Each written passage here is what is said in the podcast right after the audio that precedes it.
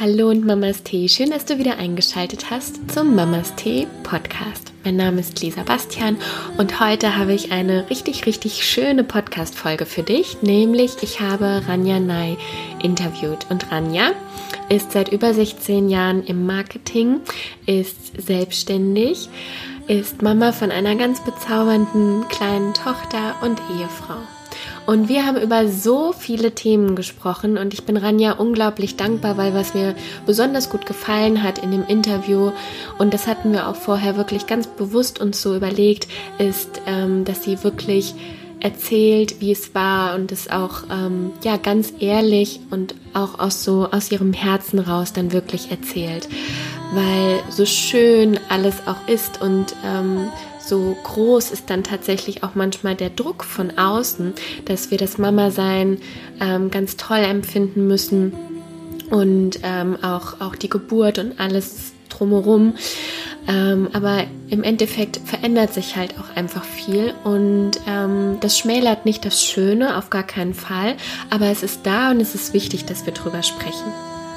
Und die Folge ist zweigeteilt. Du hörst gerade oder jetzt gleich dann den allerersten Teil, in dem wir darüber gesprochen haben, was Mama sein denn eigentlich für Ranja bedeutet. Sie erzählt auch erstmal von sich, wo sie herkommt und was sie macht.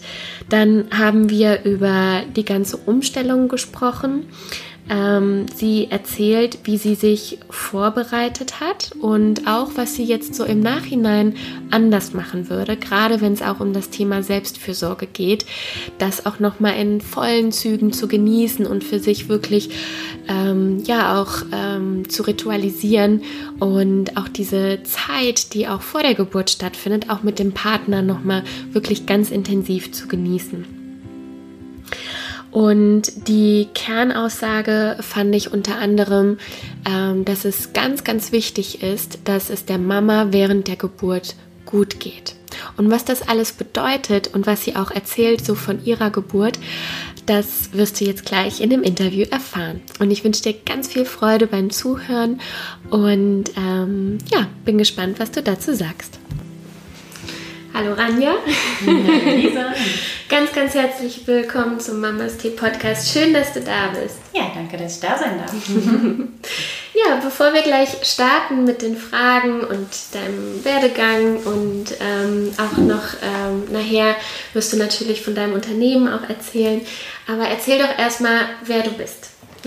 ja, ich bin Ranja. Ähm, gebürtig aus Koblenz, ein Schengelchen, sehr glücklich und stolz darauf. Mhm. Sind wir ja Geschwister? genau, viele Geschwister. das stimmt.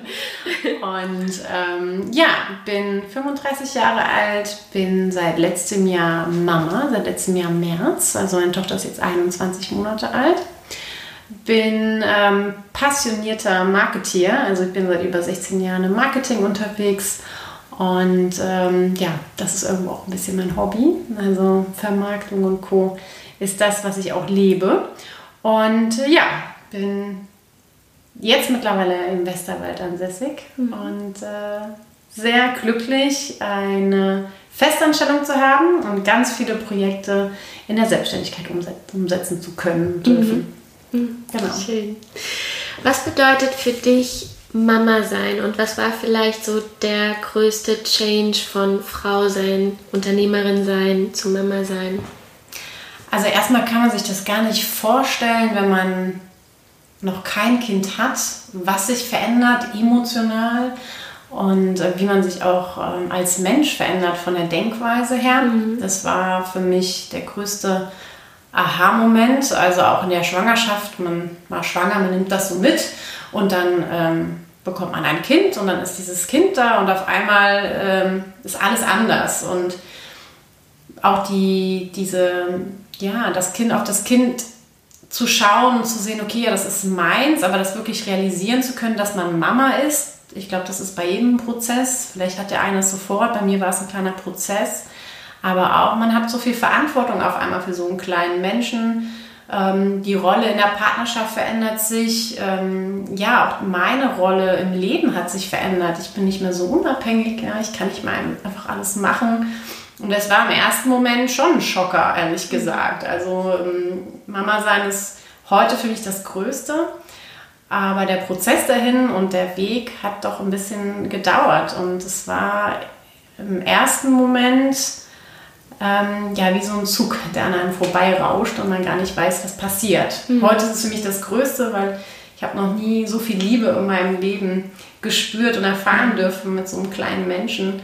Und diese bedingungslose Liebe, die kann man, glaube ich, auch nur erfahren, wenn man ein, ein Kind hat. Und ähm, daher ist es ähm, ja Teil von mir mittlerweile. Mhm. Aber es ist ein Prozess gewesen für mhm. mich.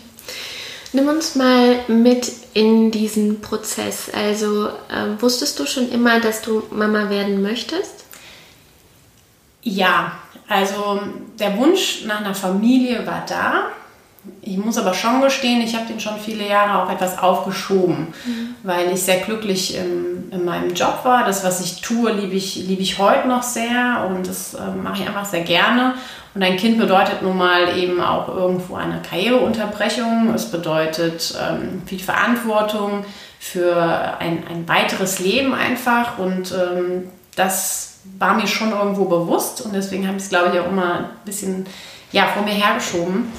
Aber gut, als ich dann äh, schwanger wurde, war ganz klar, dass, dass es das Größte ist und dass wir uns darauf freuen. Aber ähm, ich habe tatsächlich viele Jahre äh, immer wieder gesagt, ja, nächstes Jahr, nächstes Jahr. Dann waren wir zwei Jahre verheiratet und dann war das irgendwie mitten in der Bauphase. Oh hoppala, wir sind schwanger und dann war das auch total schön. Aber es war tatsächlich, ehrlich gesagt, immer so ein bisschen äh, vor sich herschieben, ja. Als du dann erfahren hast, dass du schwanger bist, ne, was hat sich für dich verändert? Du hast gesagt, zum einen natürlich kommt dann auch viel Verantwortung dann auf dich zu, ne? Aber ähm, was passiert emotional oder was ist bei dir emotional passiert? Wie hast du dich auch darauf vorbereitet, auf die Geburt vielleicht oder auf das Mama-Sein? Ähm, Gab es irgendwas, was du äh, getan hast, gemacht hast, auch rituell irgendwie losgelassen hast oder so? Ja, wie hast du dich vorbereitet? Leider zu wenig, viel zu wenig. Ähm, die Schwangerschaft ist äh, sehr gut gelaufen. Mir ging es sehr, sehr gut. Ähm, die ersten Wochen und auch ersten Monate, ich hatte fast gar keine Beschwerden. Das war wirklich ein Traum und somit ja, war ich auch gar nicht so sehr in diesem, diesem Schwangerschaftsdilemma. Ne? Wie, wie manche haben dann irgendwie Sodbrennen und übergeben und alles. Also ich hatte das alles nicht. Ich hatte nur die letzten Wochen, also ich hatte die letzten zehn Wochen sehr, sehr starke Wehen immer mal wieder und ähm, da hatte ich auch tatsächlich ein bisschen mit, äh, mit Schmerzen so zu kämpfen, aber im Großen und Ganzen auch emotional gesehen, das war total spannend, so einen kleinen Menschen in sich zu fühlen. Es war auch ein bisschen spooky, ehrlich gesagt, weil das ist so ein, wenn man so einen kleinen Menschen in sich hat und der tritt und äh, unsere Tochter ist doch auch sehr aktiv schon im Bauch gewesen äh, ich musste oft, oft schmunzeln, wenn sie sich dann mal vier Stunden nicht gemeldet hat. Das war wirklich äh, Hölle auf Erden. Dann hat man direkt Angst bekommen, weil man doch schon sehr schnell so eine Bindung zu so einem kleinen Menschen aufbaut. Aber ehrlich gesagt ähm, habe ich mir nur Gedanken um die Geburt gemacht. Was danach kommt, ja, ne, wird schon irgendwie laufen. Und äh, die über die Geburt habe ich mir insofern doch auch sehr, sehr stark Gedanken gemacht, da der Wunsch sehr groß war, unsere Tochter in einem Geburtshaus zu bekommen. Krankenhäuser, ich bin jetzt kein großer Fan von Krankenhäusern ähm, und dadurch, dass es einfach die Option gibt und bei mir im Freundeskreis das auch äh, tatsächlich schon zweimal der Fall war, dass äh, die äh, Mädels ihre Kinder im Geburtshaus bekommen haben, war das für mich eine total tolle Alternative. Und ja, das äh, war so das, worauf man hingearbeitet hat, dass mhm. man auf jeden Fall im Geburtshaus ähm, gebären darf und kann. Da äh, gehören ja auch so ein paar, äh, paar Eckdaten dazu, die man erfüllen muss. Und äh, dann haben wir das geschafft und dann war das der nächste Meilenstein. Und ähm, ja, die, die Freude auf, auf die Geburt im Geburtshaus war sehr groß. Das heißt, alles hat sich gefühlt auf die Geburt äh, fokussiert. Ja? Also ich habe mich da auch Wochenbett, ja, weiß man, was da passiert und was man zu Hause haben muss. Aber äh, vorbereiten, nö. Ich hatte ehrlich gesagt immer Respekt, wenn ich zu weit denke, dass etwas passieren könnte. Mhm. Und äh, somit habe ich immer versucht, den Tag zu genießen und auf die Geburt hinzuarbeiten. Mhm. Und ähm, wie hast du es konkret gemacht, wenn du sagst, du hast, dich auf die, ähm, du hast dich auf die Geburt so von Tag zu Tag halt vorbereitet? Einmal war es, ähm, man ist in einem Geburtshaus, wird man von, von, in diesem Fall wurde man von mehreren Hebammen betreut, äh, da auch natürlich in die Gespräche gehen. Ich habe aber das Thema versucht, nie allzu tief zu behandeln, weil man immer wieder, also bei mir war es so, die Angst ist halt immer doch irgendwo da, dass noch was passieren kann. Und ähm, ich wollte diese Gedanken auch gar nicht so sehr aufkommen lassen. Auch viele haben zu mir gesagt, äh, kümmere dich schon mal ums Stillen. Ich habe mir gedacht, ich bin noch in der Schwangerschaft, also Stillen ist noch so weit weg.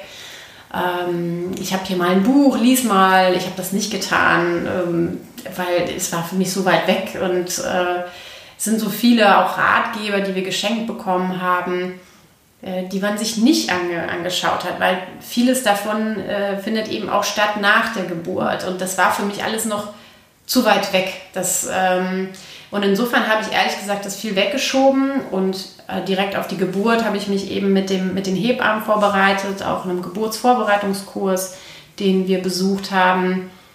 Ähm, aber tatsächlich ausschließlich mit den Hebammen und gar nicht so sehr irgendwie rechts und links. Mhm. Was ich heute als Fehler sehe, oder was heißt Fehler, ich würde es einfach anders machen. Vielleicht ähm, mit der Erfahrung, die man jetzt hat, wäre es besser gelaufen, auch ähm, mental, einfach kopfmäßig. Mhm. Und äh, da war ich doch etwas sehr, vielleicht sogar einfach vielleicht ängstlich. Mhm. Und ähm, würde das äh, anders heute vielleicht angehen. Mhm. Hast du da ähm, jetzt im Nachhinein irgendwie Ideen, wenn du sagst, kopfmäßig hättest du dich anders vorbereitet, was du jetzt anders machen würdest? Also heißt das jetzt, du würdest vielleicht mehr ähm, in Richtung Meditation vielleicht auch gehen oder ähm, schauen, was es zum Thema Persönlichkeitsentwicklung gibt, also Mindset ähm, oder was meinst du konkret? Ja, das Thema Selbstfürsorge wird äh, angeschnitten in den Geburtsvorbereitungskursen. Das muss ich gestehen, ich fand es immer sehr amüsant. Denn äh, man durfte sich dann irgendwie die Hände massieren, mal für zwei Minuten. Und wie fühlt sich das an? Und ich habe mir gedacht, was ist das für ein Quatsch? Äh, ich konnte da irgendwie nichts mit anfangen. Aber dass das Thema Selbstfürsorge gerade als, als Mama so ein großes Thema nachher einnimmt, um zu schauen, wo steht man auch mit Kind, dass man sich da nicht vergisst, das fand ich kam da zu kurz. Also, mhm. Äh, dass es irgendwie albern ist, sich irgendwie die Hände selbst zu massieren in dem Moment. Ähm, fand ich schade, dass es gar nicht so beleuchtet wurde von der Seite. Was bedeutet denn Selbstfürsorge? Mhm. Warum macht man das? Wofür brauchst du das? Starte jetzt schon in der Schwangerschaft. Und das gar nicht so sehr auf, auf ein Event auszulegen, wie geh in die Badewanne oder massier dir die Hände, sondern was bedeutet Selbstfürsorge mhm. für dich und ähm, für dich ganz persönlich. Das ja. ist jetzt vielleicht dann dem für meinen Fall, was eben nicht die Handmassage oder die Badewanne, sondern ganz andere Themen hätten mich wahrscheinlich mehr da ähm, auch mit diesem Thema dann angefreundet. Aber dadurch, dass äh, das mit Beispielen immer unterlegt wurde, die für mich nicht funktioniert haben, mhm. Habe ich mich auch gar nicht weiter damit beschäftigt. Mhm. Und genau das wäre halt ein Ansatz zu sagen heute, Selbstfürsorge, äh, was tut mir denn gut, zu auch vielleicht herauszufinden schon in der Schwangerschaft, was brauche ich denn in, äh, als, als Mama auch später, was mir gut tut. Und das kann ich dir heute ganz klar sagen. Das habe ich mit meinem Mann ganz klar besprochen.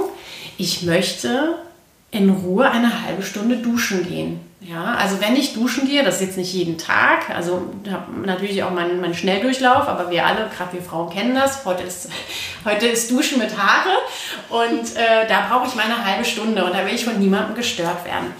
Und das habe ich nachher für mich so herausgefunden mhm. einfach. Das habe ich schon in der Schwangerschaft sehr gerne ähm, gemacht und das habe ich auch vor der Schwangerschaft natürlich gerne gemacht, aber das habe ich tatsächlich auch nach äh, der Geburt ausgelebt. Und das waren so für mich meine Regenerationsminuten, diese mhm. 30, manchmal wurden es auch 45, aber äh, das ist so mein, mein Thema nachher gewesen. Und jeder hat ein anderes Thema. Der eine vielleicht Meditation, ich habe es tatsächlich auch mit Yoga probiert äh, während der Schwangerschaft ja, war jetzt nicht ganz optimal für mich, aber was vielleicht nicht mein Weg war. Und ich denke, da hat jeder vielleicht einen anderen Ansatz, sich äh, auch mal mit zu beschäftigen, was bedeutet denn für ihn mhm. in dem Moment Selbstfürsorge. Mhm. Und äh, wie gesagt, früher war das für mich einfach irgendwie gefühlt albern. Heute weiß ich, dass es ein sehr, sehr hoher Stellenwert ist, äh, mhm. auch nachher Mama sein. Ja, total. Ich finde das so wichtig, was du gerade sagst ähm, und auch diese Frage wirklich so mitzunehmen, wenn man jetzt gerade auch schwanger ist, dann wirklich sich mal über diese Dinge dann Gedanken zu machen. Ne? Und auch halt dann auch mal zu, also vielleicht auch mit dem Partner dann mal drüber zu sprechen. Ne? Oder wie du es gemacht hast, so Absprachen, so kleine organisatorische Absprachen schon mal irgendwie zu führen. Ne? Weil das Leben wird sich verändern. Ne? Es wird sich ganz klar verändern. Und ich erlebe das immer in, ähm, wenn ich mit Mamas vor der Geburt zusammen bin und auch nach der Geburt.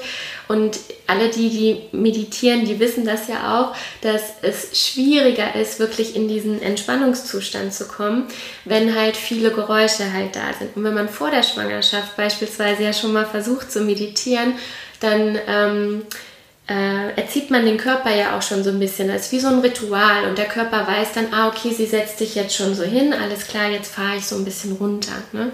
Und je mehr man das trainiert, desto mehr trainiert man den Körper und auch so diesen ganzen Mechanismus, um runterzufahren. Und das ist natürlich nach der Schwangerschaft viel schwieriger, weil du ja dann auch so im Überlebensmodus vielleicht drin bist, wegen Schlafmangel oder was auch immer. Und ähm, wenn man sich vorher, wie du eben gesagt hast, halt überlegt, was brauche ich, was tut mir gut und weiß, wann fährt mein Körper beispielsweise runter und er sich so ein paar Rituale auch in der Partnerschaft überlegt hat, dann fruchten die natürlich auch viel mehr, auch wenn viel los ist drumherum, finde ich. Ja, ist interessant. Du sagst das jetzt mit Meditation. Ich finde das Thema Atmung zum Beispiel auch ganz spannend. Denn in den Geburtsvorbereitungskursen, kennt man ja auch aus dem Fernsehen, diese Hechelnummern, ja.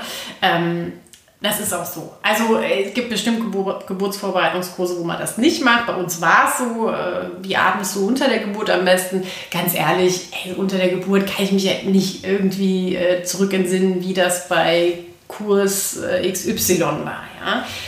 Aber wie wichtig Atmung nicht nur unter der Geburt ist, sondern auch, wenn du ein, ein Neugeborenes oder ein, ein Baby einfach hast, das sich gerade vielleicht am Ende eines Tages komplett in Rage schreit, wie wichtig Atmung dann ist, ja, äh, die geht ja auf dein Kind über. Und das sind so, also das finde ich auch nicht nur, da sind wir wieder bei dem Thema, man wird vorbereitet, Geburtsvorbereitungskurs, man wird auf die Geburt vorbereitet. Aber das Thema Atmung in dem Fall, das Thema Selbstfürsorge ist so viel größer und es ist so viel wichtiger eigentlich noch nach der Geburt. Denn unter der Geburt hast du ja im besten Fall eine gute Hebamme, die dir zur Seite steht, die dich daran erinnert, wie das funktioniert, ähm, die vielleicht auch zusammen mit dir atmet. Du hast einen Partner, der, der dich äh, unterstützen kann während der Geburt. Aber wenn dein Baby da ist und du bist alleine und dein Baby schreit sich dann irgendwie in Rage, was einfach oft nach einem, einem, super spannenden Tag für dein Kind, da passiert so viel. Es passiert halt abends oft, dass sie sich dann wirklich über Stunden irgendwie da die Lunge äh, aus, dem, aus dem Leib schreien. Und wenn du da als Mama es kannst, gut zu atmen, versuchen deinem Kind diese Atmung mitzugeben, dann wird das Kind das merken und sich auch schneller beruhigen und du fühlst dich auch besser damit. Aber hey, ich meine, das kriegst du auch nicht gesagt und äh, das ist auch ein Thema, was du auch lernen musst, auch schon in der, in der Schwangerschaft oder zumindest sich damit beschäftigen, habe ich auch nicht gemacht. Ja, ganz klar. Also das habe ich auch über viele Monate irgendwann, habe ich gedacht, ich muss jetzt mal was ändern, statt mit meinem Kind fünf Stunden irgendwie um den Küchentisch zu rennen. Vielleicht probiere ich es mal mit Atmung. Und das sind dann einfach so Ideen, die einem kommen, aber wenn man sich damit schon in der Schwangerschaft tatsächlich einfach beschäftigt, wie du sagst, der Körper es anfängt auch zu lernen schon, sich selbst zu entspannen. Ich glaube, dass es dann später ein Automatismus ist und dass wirklich Mama, Papa und Kind gut tut. Da gehört mhm. ja immer noch ein Papa heutzutage zusammen, der, die wirklich eine große Rolle spielen und auch die, wenn die es lernen, da ein bisschen ruhig zu atmen und das, äh, vielleicht auch dich darin zu unterstützen, glaube ich, dass man gemeinsam da schneller in eine Harmonie kommt. Und äh, das ist halt gerade bei den ganz Kleinen so, die schreien sich halt auf die Seele aus dem Leib und da braucht man auch selbst oft mal mhm. ähm, eine, eine, Möglichkeit, sich runterzufahren. Mhm. Und ob das mit Meditation ist oder, oder vielleicht auch mit einer Atemtechnik. Ich habe bei anderen schon gehört, die machen sich einfach ihre iPods drauf und äh, machen dann Noise Cancelling. Und hey, auch gut, ja. Wenn, wenn, sie dadurch ruhig atmen, ist das auch total äh, gut. Jeder muss da seinen Weg finden. Aber auch das gehört für mich einfach tatsächlich schon so ein bisschen in die Vorbereitung für, was ist denn nach der Geburt? Mhm. Denn dann fängt es ja erst an. Mhm. Was findest du aufgrund deiner Erfahrung noch wichtig? Du hast eben gesagt, Selbstfürsorge, sich, äh, das für sich auch vorher mal zu klären. Was sind Themen, die gehören in die Schwangerschaft aufgrund deiner Erfahrung? Ganz, also für mich ist das Allerwichtigste jetzt im Endeffekt gewesen, ähm, dass es fängt bei der Geburt an und auch da sollte man sich äh, nicht unbedingt nur auf einen Weg verlassen. Also bei uns war es ja die Idee, dass äh, wir im Geburtshaus ähm, unsere Tochter bekommen. Äh, wir haben uns das auch ganz romantisch vorgestellt, fahren dann einige Stunden später nach Hause und das wäre natürlich ähm, die Idealvorstellung gewesen. Das ist, war, war der große Wunsch. Und an dem haben wir festgehalten und vor allem für mich kam auch überhaupt gar keine andere ähm, Variante irgendwie in Frage. Ja? Also Kaiserschnitt natürlich nicht, ich brauche keinen Kaiserschnitt und ins Krankenhaus muss man auch nicht.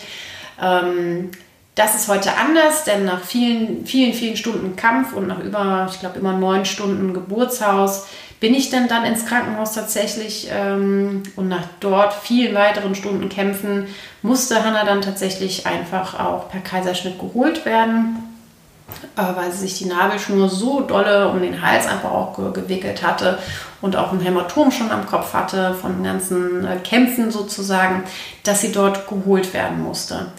Heute bin ich unglaublich dankbar dafür, äh, denn wer weiß, wie das ausgegangen wäre. Aber in dem Moment als es passiert ist, heißt in dem Moment, wo mir gesagt wurde, es wird jetzt ein Kaiserschnitt, äh, war ich nicht darauf vorbereitet. Ich habe mich auch nie mit dieser Situation jemals, auch selbst nicht im Krankenhaus, habe ich mich damit beschäftigt. Es war klar, dass die kommt auf jeden Fall auf natürlichem Wege. Und da muss ich ganz klar sagen, das war super naiv von mir. Und ähm, diese romantische Vorstellung, natürlich ist es toll, wenn man daran festhalten kann irgendwo in der Schwangerschaft. Das sollte man auch, denn ich finde es äh, wunderschön, wenn, wenn Frauen sich auf die Geburt freuen. Das habe ich auch sehr getan. Aber man soll bitte auch im Hinterkopf halten, es kann eben auch mal nicht so laufen wie geplant. Vor allem, das lernt man dann nach der Geburt. Spätestens heute weiß ich, dass mit einem fast Zweijährigen das gar nichts läuft wie geplant.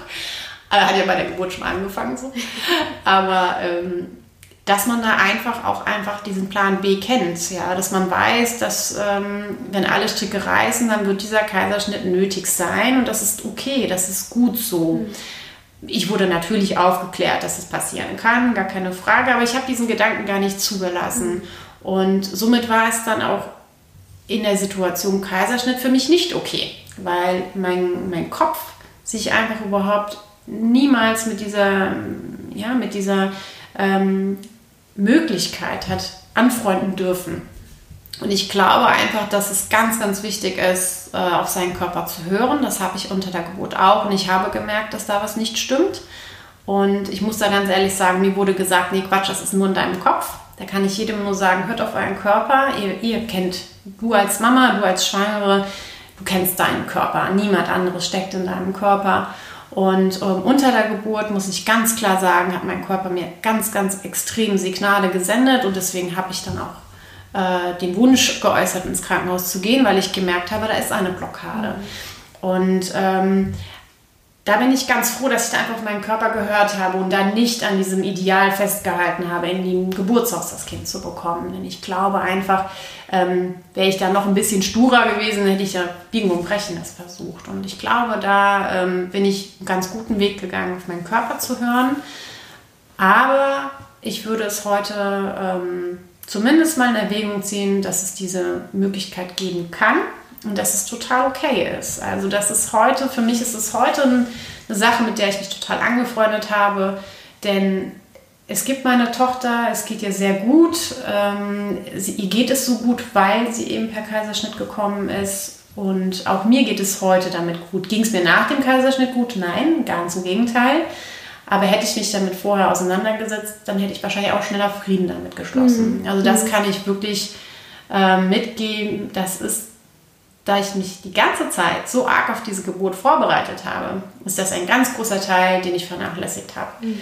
Und ähm, ich wünsche jeder Mama, dass sie ihre Wunschgeburt bekommt. Und ähm, man soll auch unbedingt ganz, ganz doll daran festhalten. Aber den Plan B sollte man auch in der Tasche. Mhm. Das kann ich wirklich einfach sagen. Zumindest mal kopfmäßig. Woran erkenne ich während der Geburt, dass da eine Blockade ist?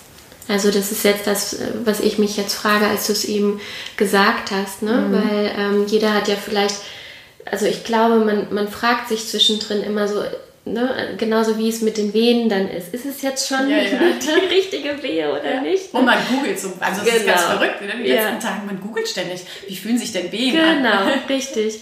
Woran hast du gemerkt, nee, ich merke, das ist jetzt gerade nicht das richtige Szenario, wir müssen umdenken? Ja, äh, weil man, weil man den eigenen Körper kennt. Mhm. Also es war tatsächlich, jetzt habe ich auch ein sehr gutes Körpergefühl, ähm, mache ja auch viel Sport und ähm, beschäftige mich auch einfach mit meinem Körper. Das heißt, ich mhm. weiß schnell, wenn ich irgendwo ein Wehwehchen habe, wie ich damit umzugehen habe. In dem Fall war es so, ich bin mit einem Abstand von äh, vier Minuten, äh, also von ja, vier Minuten Wehen sagt man das so? Also der Abstand war vier Minuten zwischen den Venen. Bin ich ins Geburtshaus schon äh, erst gefahren eigentlich. Ich hatte viele Stunden schon veratmet zu Hause. Und als wir da ankamen, ähm, wurde das immer heftiger. Alles kein Thema. Ich habe mich schon gefreut. Es geht jetzt los. Und es wurde sehr schnell heftiger. Und ich war innerhalb von ähm, knapp drei Stunden bei einer Minute angekommen. Äh, warum ich das so genau weiß, wir hatten das, äh, wir haben das alles notiert. Und dadurch, dass wir im Geburtshaus waren, wir waren sehr viel alleine, mein Mann und ich, und wir haben immer wieder notiert, okay, jetzt eine Wehe, jetzt eine Wehe, jetzt eine Wehe. Und somit konnte man relativ schnell sehen, wo man stand. Und diese Wehen wurden, da waren dauerhaft sehr, sehr stark. Aber ich habe ähm, in meinem Becken gespürt, dass da ein, ein Druck ist, der sich nicht richtig anfühlt. Natürlich habe ich noch kein Kind bekommen und wusste jetzt in dem mhm. Moment nicht, gehört das dahin oder nicht. Aber es hat sich nach einem, eine, ja, einem Druck ange angefühlt, der dort nicht sein soll. Mhm. Das sollte so nicht sein. Und dadurch, dass die Wehen schon so kurz hintereinander kamen, hat das auch meinem Kopf, mit meinem Kopf ganz viel gemacht, weil ich gemerkt habe, okay, hier ist eine Blockade, die habe ich in meiner Hüfte einfach gespürt, in meinem Becken, meiner Hüfte. Ich konnte das nicht ganz richtig deuten und habe immer wieder gesagt, dass das sich nicht gut und nicht richtig anfühlt. Mhm. Wenn du natürlich von der Hebamme unter der Geburt gesagt bekommst, das ist in deinem Kopf, ähm, dann ist das äh, schade in dem Moment, wenn man sich was anderes wünscht.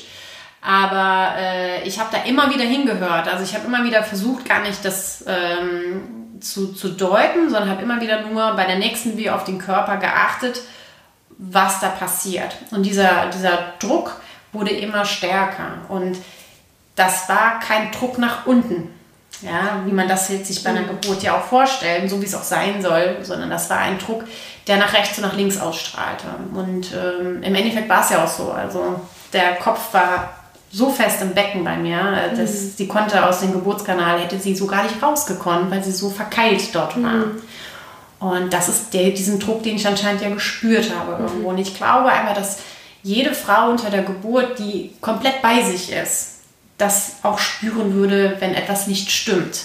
Das glaube ich ganz bestimmt. Aber viele Frauen, gerade beim ersten, davon würde ich mich auch gar nicht äh, ausnehmen, die äh, versuchen sich dann vielleicht auch ein bisschen zu verlassen ne? auf eine Hebamme oder vielleicht einen Arzt. Die machen das irgendwie schon und die Schmerzen sind sowieso alles andere als schön. Man will irgendwie, dass alles nur schnell aufhört.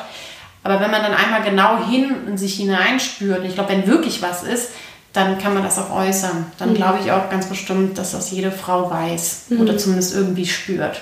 Nur leider wird man ja auch oft da dann in eine Schublade gesteckt oder ne, es ist ja eine Ausnahmesituation oder Zustand, den man ja als Erstgebärende gerade gar nicht deuten kann. Mhm. Das ist leider, dann wird man schnell in eine, eine Schublade geschoben, so habe ich das leider kennengelernt.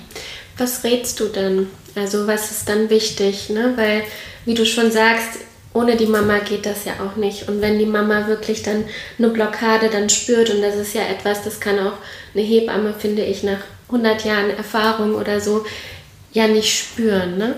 Was ist wichtig in dem Moment, weil, wie du schon gesagt hast, du bist mittendrin, du möchtest nur noch, dass es aufhört und du merkst, es geht nicht weiter und du hast vielleicht ein Gefühl. Was rätst du da, Mamas? Es ist tatsächlich in dem Fall, wurde mir von der Hebamme mehrfach gesagt, wir schaffen das, du bleibst jetzt noch hier, wir müssen noch nicht ins Krankenhaus. Ich habe immer wieder in mich hineingehorcht. Dadurch, dass wir ja schon bei einer Minute waren, war das sehr, sehr anstrengend und man hat ständig in sich hineingehorcht und es ist einfach natürlich ähm, in diesem, das kann ich nicht nachvollziehen, weil ich eben nicht diesen, meine Austreibungsprozesse, wie auch immer hatte, wo viele Leute oder viele Frauen dann einfach sagen, jetzt zerreißt es mich, jetzt kann ich nicht mehr. Aber da waren wir ja noch nicht mal. Ja? Das heißt, äh, ich glaube, das hätte ich ja sogar noch alles irgendwie zugelassen, weil das so sein soll. Aber ich habe es ja schon vorher gespürt und ich habe es zum Glück immer wieder gesagt, dass ich glaube, dass hier etwas nicht stimmt. Und da kann ich wirklich nur sagen, wenn ihr das Gefühl habt, es stimmt etwas nicht, dann sagt das nicht nur einmal, dann sagt das zweimal, dreimal, viermal so oft, wie ihr glaubt, dass ihr gehört werdet. Denn irgendwann, jede Hebamme, ähm, ob das im Krankenhaus ist, einem Geburtshaus, einer Hausgeburt zu Hause, also wenn man eine Hausgeburt zu Hause macht, dann traut man sich das auch definitiv zu, äh, seinen Körper das alleine schaffen zu lassen. Aber äh, wenn man diese Unterstützung hat, bei einer Hebamme oder auch dem Mann, wenn was nicht stimmt oder man hat das Gefühl, mir geht es nicht gut in dieser Situation, unbedingt äußern. Und wenn man nicht sprechen kann, es irgendwie versuchen zu äußern. Denn es gibt, wie auch in, in meinem Fall, es gab keinen anderen Weg raus. ja? Und den äh, wollte ich nicht wahrhaben, um Gottes Willen. Aber, und da bin ich auch ganz dankbar, im Krankenhaus haben sie auch wirklich mich ganz lange noch probieren lassen und machen lassen und äh, bis wirklich zur absoluten Erschöpfung, wo dann aber auch der Oberarzt gesagt hat, tun Sie sich das jetzt nicht weiter an, weil es geht ja nicht weiter. Wir müssen jetzt. Und äh, das fand ich äh, eigentlich eine ganz gute Geste, dass ich es wenigstens probieren konnte. Aber unbewusst wusste ich ja, dass da nicht, etwas nicht stimmt. Und dadurch, dass ich das von Anfang an immer wieder gesagt habe, wurde da auch dann im Krankenhaus anders hingeschaut. Und da kann ich jedem raten, es ist einfach in dem Moment das Wichtigste überhaupt, dass es der Mama sehr, sehr gut geht, auch wenn man unter einer Geburt nicht vielleicht sehr gut sprechen kann, aber ähm, den Umständen entsprechend, dass man sich imstande dazu fühlt, dass das jetzt ein, ein guter Start für das Kind wird. Und wenn es einem gut geht, dann, oder wenn der Körper das schafft, dann, dann spüre ich das. Und wenn er beim Körper eine Blockade ist oder auch vielleicht bei meinem Kind, dann bin ich der Überzeugung, dass, dass ich das auch merke und dann muss ich es unbedingt mehrfach. Äh, im schlechtesten Fall äußern, mhm. damit man hinguckt. Jetzt hast du ja auch eben ähm, von deinem Mann erzählt. Was glaubst du, weil ich finde, also der Fokus liegt ja sowieso immer sehr viel auf Mama, auf, auf Geburt und dann bewegt sich das Baby und so weiter. Ne? Und äh, letztens hat das mal eine ähm, Bekannte von mir super schön gesagt, weil äh, sie sagte so, ach nee, es war eigentlich, stimmt, das war nämlich ein Papa, der das zu mir gesagt hat. Der meinte nämlich, die Mama ist ja viel näher auch dran mit dem Feedback, was, was sie bekommt. Ne? Also so alle Veränderungen und so weiter in der Schwangerschaft kriegt die Mama natürlich als allererstes dann mit. Und wenn der Papa irgendwie vom, vom Arbeiten oder so nach Hause kommt, ne, das ist, der weiß ja gar nicht, was dann alles passiert ist. Was glaubst du denn, was ist so die Entwicklung bei den Vätern eigentlich? Also um mal auch so den Fokus so ein bisschen auf den Papa zu legen. Was passiert beim Papa eigentlich? Ja, also ist genau das, äh, was du sagst. Ich glaube, die, die Papas gerade in der Schwangerschaft, die erleben das ja nicht mit. Das heißt, die Bindung, die, die eine Mama zu ihrem Kind aufbaut, da ist halt dieser Vorsprung da von einigen Monaten. Dieser, dieser kleine Mensch wächst in einem heran und man hat irgendwo schon, schon äh, unbewusst einfach auch diese wahnsinnig starke Beziehung und Bindung zu diesem Menschen. Und der Papa, ja, er sieht halt, wie die Mama sich verändert. Seine Frau wird vielleicht ein bisschen runder und äh, er freut sich auch auf das, was kommt, aber eigentlich kann er es noch gar nicht greifen. Ich glaube tatsächlich, dass für viele Väter bei der Geburt, während der Geburt oder auch nach der Geburt das erst anfängt. Was für uns Mamas einfach schon sehr, sehr viele, sehr, sehr viele Monate einfach vorher schon angefangen hat. Die ersten Tritte, die man spürt. Auch ich habe hab meinem Mann öfter gesagt, fühl doch mal. er meinte, ja, ja. Also das war dann dieses, ja, okay, schön. Aber ich weiß, ich weiß ja nicht, was du empfindest. Das heißt, diese, diese Tritte, die einen als Mama ganz glücklich stimmen, die machen einem Papa vielleicht in dem Moment auch etwas traurig, weil er das ja gar nicht nachempfinden kann. Und so gerne man das als Mama auch mit dem Partner teilen möchte oder als Partnerin dann im Moment, ja, so, so sehr ist ja der Vater oder der, der, der Partner in diesem Moment ja auch irgendwo in dieser Rolle des, ähm, Zuschauers. Ich will eigentlich dabei sein. Eigentlich würde ich es auch gerne spüren. Eigentlich möchte ich auch schon diese Emotionen haben, die du hast, aber ich kann das nicht. Und äh, das startet, glaube ich, und das deswegen sage ich starten. Denn wir haben diese indirekte Beziehung. Ich glaube auch bei vielen Mamas, die äh, ihre Kinder auf die Welt bringen, ist jetzt nicht gleich dieses, oh mein Gott, bist du niedlich und ich werde dich bis, ich werde dich überall hintragen. Und diese, diese wahnsinnig große Liebe auf den ersten Blick, die gibt es ja auch nicht bei jeder Mama. Ähm, aber bei den Vätern erwartet man ja auch, dass sie sagen, oh, hier mein Ein und Alles und der Rest, da ist direkt eine Bindung. Ich glaube, dass das bei den wenigsten Vätern einfach der Fall ist, denn sie kommen ja das erste Mal tatsächlich in Berührung mit ihrem Kind, mhm. während wir Mamas ja einfach diese, diese, diese Berührung indirekt ja schon sehr viele Wochen und Monate hatten. Und äh, für Väter fängt dann dieser Weg des Vaterseins erst an, der Gefühle zu entwickeln, zu verstehen, was es bedeutet, diesen kleinen Menschen zu begleiten. Und äh, die Papas, die lassen wir leider da ganz schön außen vor. Nicht nur in der Vorbereitung auch, äh, sondern auch das Wochenbett. Ich glaube, das ist für viele Väter eine ganz schöne Herausforderung. Denn nicht nur für die Mama verändert sich alles oder für das Paarsein, sondern auch für den Mann direkt selber verändert sich so unglaublich viel. Die Partnerin ist auf einmal Mama. Äh, dann ist dieses, dieser kleine Mensch, der ja auch sehr viel bei Mama ist, weil klar, also ich meine, wenn du stillst, dann stillst du viel dein Kind. Man, man macht dieses schöne Bonding, auch meistens mit Mama. Und Papa ist so ein bisschen äh, außen vor oft. Und äh, glaube ich, die Männer haben da die ersten Wochen auch ganz schön mit äh, zu tragen. Also das ist äh, auch als unterstützende Kraft, ne, die dann auch vieles von der Frau einfach übernehmen, auch im Haushalt oder kochen und sich kümmern. Äh, ich glaube, dass da Männer auch vor einer sehr, sehr großen Herausforderung stehen und äh, dass es gar nicht so wertgeschätzt wird, leider manchmal, mhm. weil wir das auch gar nicht, weil wir es in dem Moment als selbstverständlich erachten, aber es gar nicht so selbstverständlich ist. Was rätst du Paaren in der Zeit oder vielleicht auch Mamas ähm, in Bezug auf die Formulierung? Sollen sie mir sagen, was sie vom Papa brauchen? Oder auch ähm, sagst du, nee, eigentlich wäre es auch so an der Stelle des Papas vielleicht mal mehr zu fragen, erzähl mal, wie fühlt sich das jetzt an und ich erlebe dich gerade so und so. Oder ähm, was glaubst du, was, was wäre hilfreich? In, in der Schwangerschaft meinst du? Oder? Mhm. Mhm.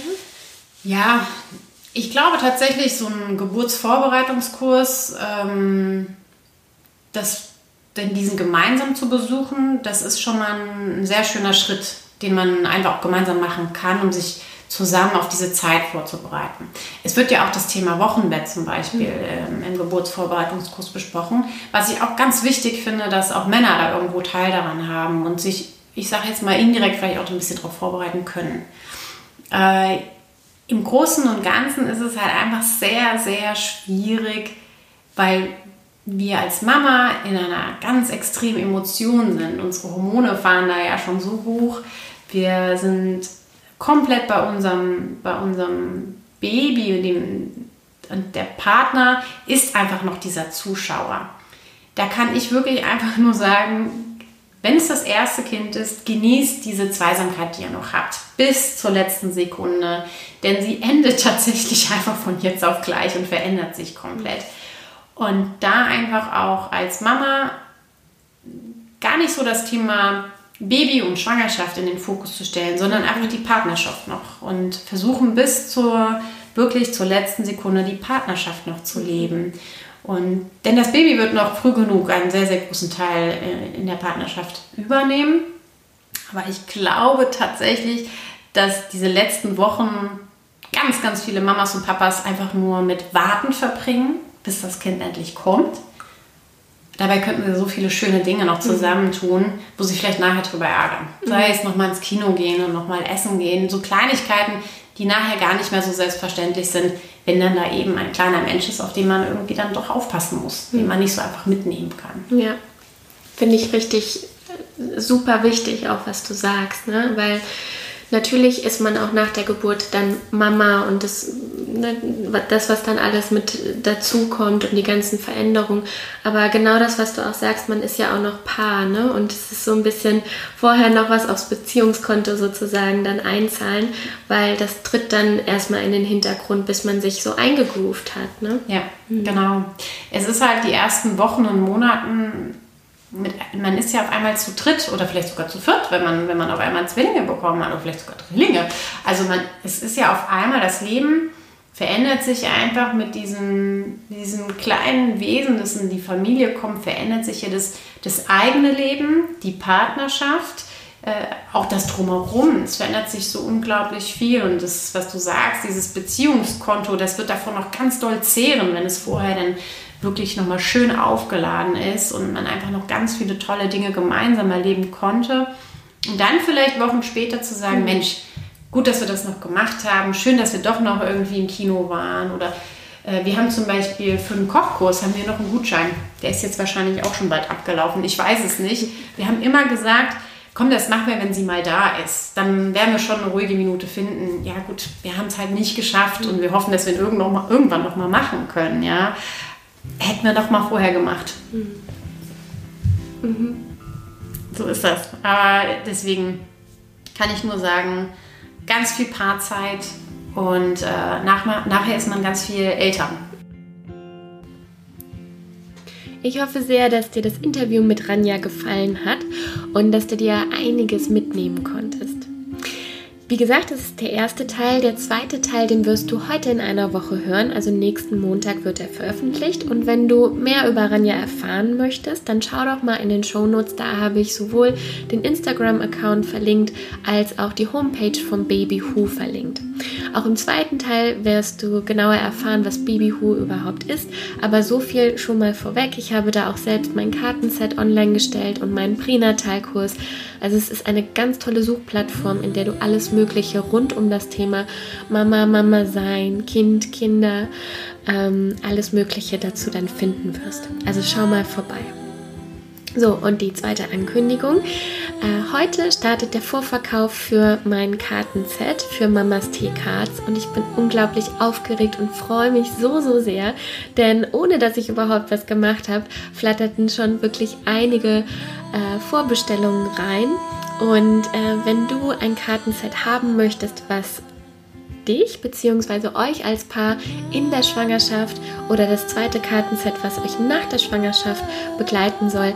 Ähm, wenn du so eins haben möchtest, dann lass es mich super gerne wissen. Am besten schreibt mir einfach eine Privatnachricht über Instagram oder ähm, gerne auch eine äh, E-Mail und unter om at yoko-official.com. Also ich freue mich wirklich sehr von dir zu hören. Mach's gut, Mamas Tee, deine Lisa.